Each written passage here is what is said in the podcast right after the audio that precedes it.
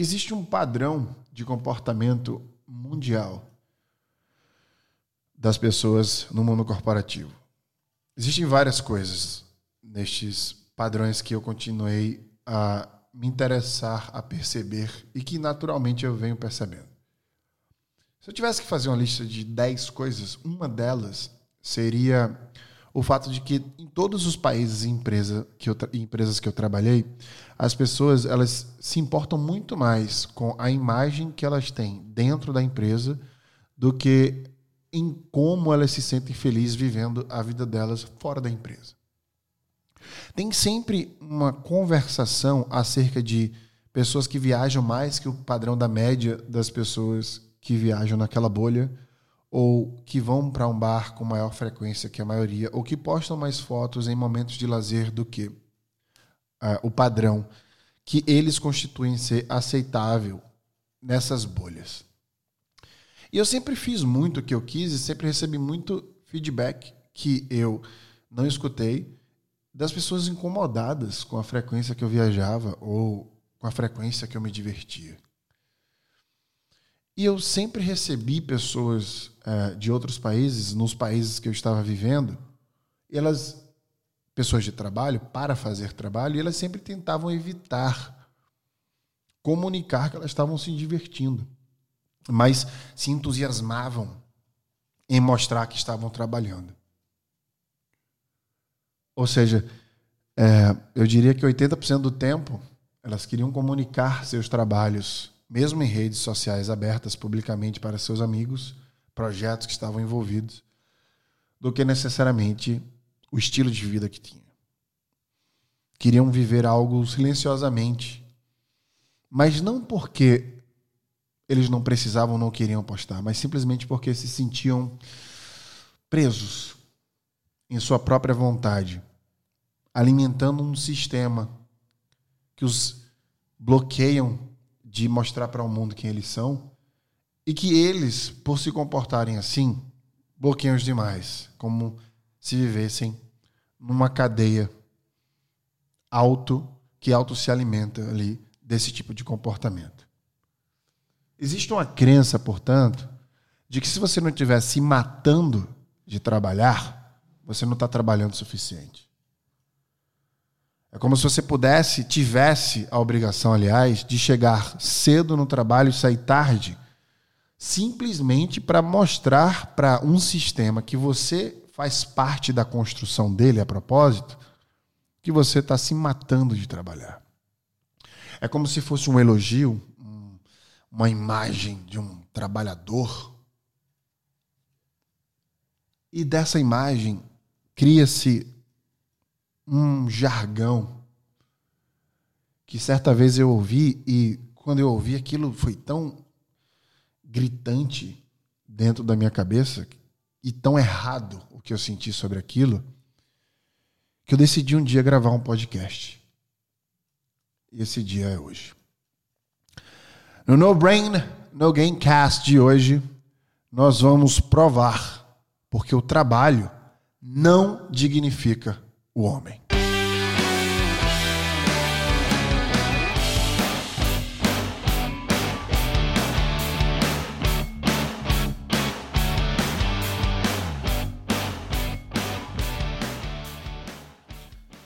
Não dignifica nem a mulher e nem ninguém, nenhum ser humano, né?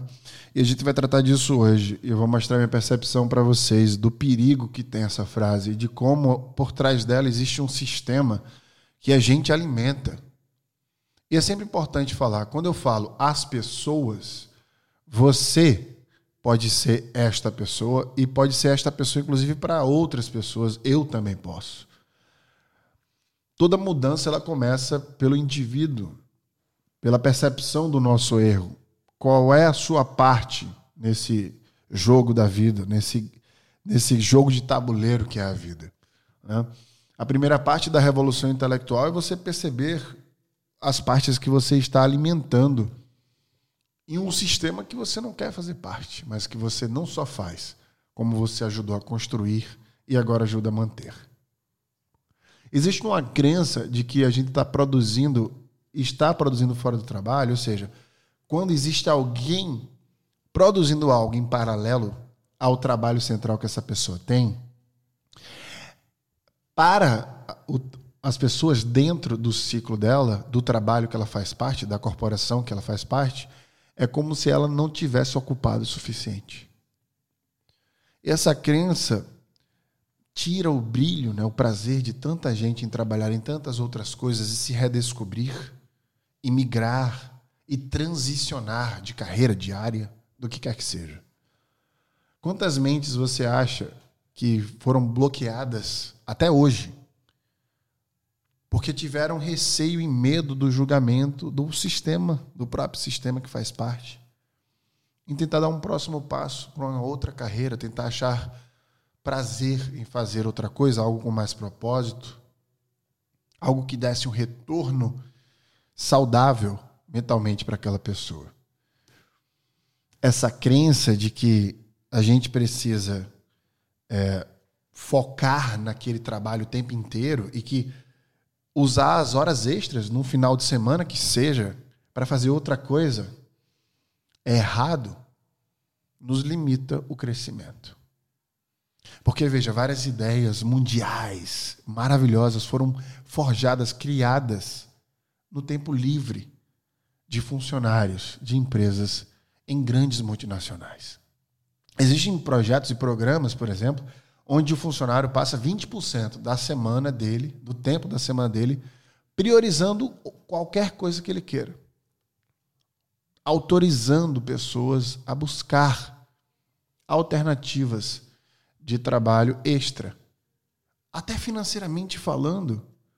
As empresas, ao ponto que não são tão, no geral, conectadas né, ao bem-estar, ainda tem muito a se aprender, e equiparar salários, inclusive de gêneros, né, poderia simplesmente iniciar este processo incentivando seus funcionários a se qualificar e buscar trabalhos em paralelos mas elas preferem e acham erradamente contra a ciência de forma mística. Tomaram a decisão de achar que se você tem atividades extras, você não está ocupado o suficiente, não vai produzir o suficiente na empresa. Onde pesquisas demonstram que é justamente o contrário. Quando você está com mais atividades extras, sua criatividade, sua inspiração neurologicamente aguçada. vou gravar um outro podcast sobre processo criativo e inspiração. Mas você aguça suas memórias. E nesse, nesse processo de sinapse nervosa, essa descarga elétrica que gera o pensamento, você consegue resolver problemas de formas mais dinâmicas, mais rápidas. Sua cognição, que é a sua força intelectual, fica mais nítida. Você produz mais é uma atuação de inteligência máxima. Portanto, deixar com que todos consigam esticar seus tentáculos para outros horizontes, crescer para os lados antes de crescer para a direção que a gente já está acostumado a tentar crescer. E aí, essa frase que se fala sobre que você precisa demonstrar e ter essa característica dentro do seu trabalho, de foco, de dignidade e o jargão de dizer que dignidade. Aliás, perdão, que o trabalho dignifica o homem. É como se amarrasse você, né? Você amarras de valores, né? Para que você tivesse o trabalho acima da tua família. Se é o trabalho que te dignifica, o que é que você precisa mais além dele, aliás? Dignidade é um substantivo feminino. Ela significa qualidade moral que infunde respeito, a consciência do próprio valor, honra, autoridade, nobreza. Como sempre se mostrar um homem ou uma mulher de muita dignidade, né? de muito valor, de muito respeito. É uma qualidade do que é grande, do que é nobre, do que é elevado. Isso é dignidade. E o que tem maior que a nossa dignidade, além de fazer o bem para outra pessoa? Além de sentir bem e expandir essa sensação de bem-estar. É como se hoje em dia a gente tivesse transformado todo um cenário de narrativas e storytelling para extrair o máximo de você sem te permitir escolher dar este máximo ou inclusive o que fazer. É como se a sua vida fosse bater metas, pagar boletos. É como se a sua vida fosse a própria sobrevivência e não a vivência. Mas o mais engraçado de tudo isso é que quando a gente vai para a origem da palavra dignidade no latim, ela significa, vem do latim dignitas, né? E ela significa algo que é atual, que faz referência ao valor do indivíduo como ser humano. Em outras palavras, toda pessoa deve ser respeitada pelo fato de ser um indivíduo e em nenhum caso merecem mais respeito ou consideração do que outras. 70% das pessoas sofrem de síndrome do impostor em algum momento da vida. Elas se sentem de alguma forma menores do que elas são. E eu não vou culpar essas pessoas por isso. Eu não posso culpar essas pessoas por isso. Eu não acho que seja culpa delas.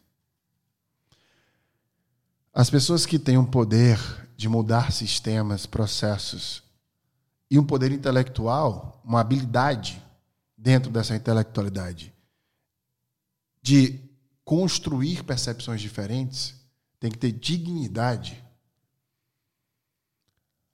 para ampliar essa percepção para o resto das pessoas que estão tentando pagar suas contas e, portanto, não conseguem ter tempo para entender que elas podem ter uma qualidade de vida melhor.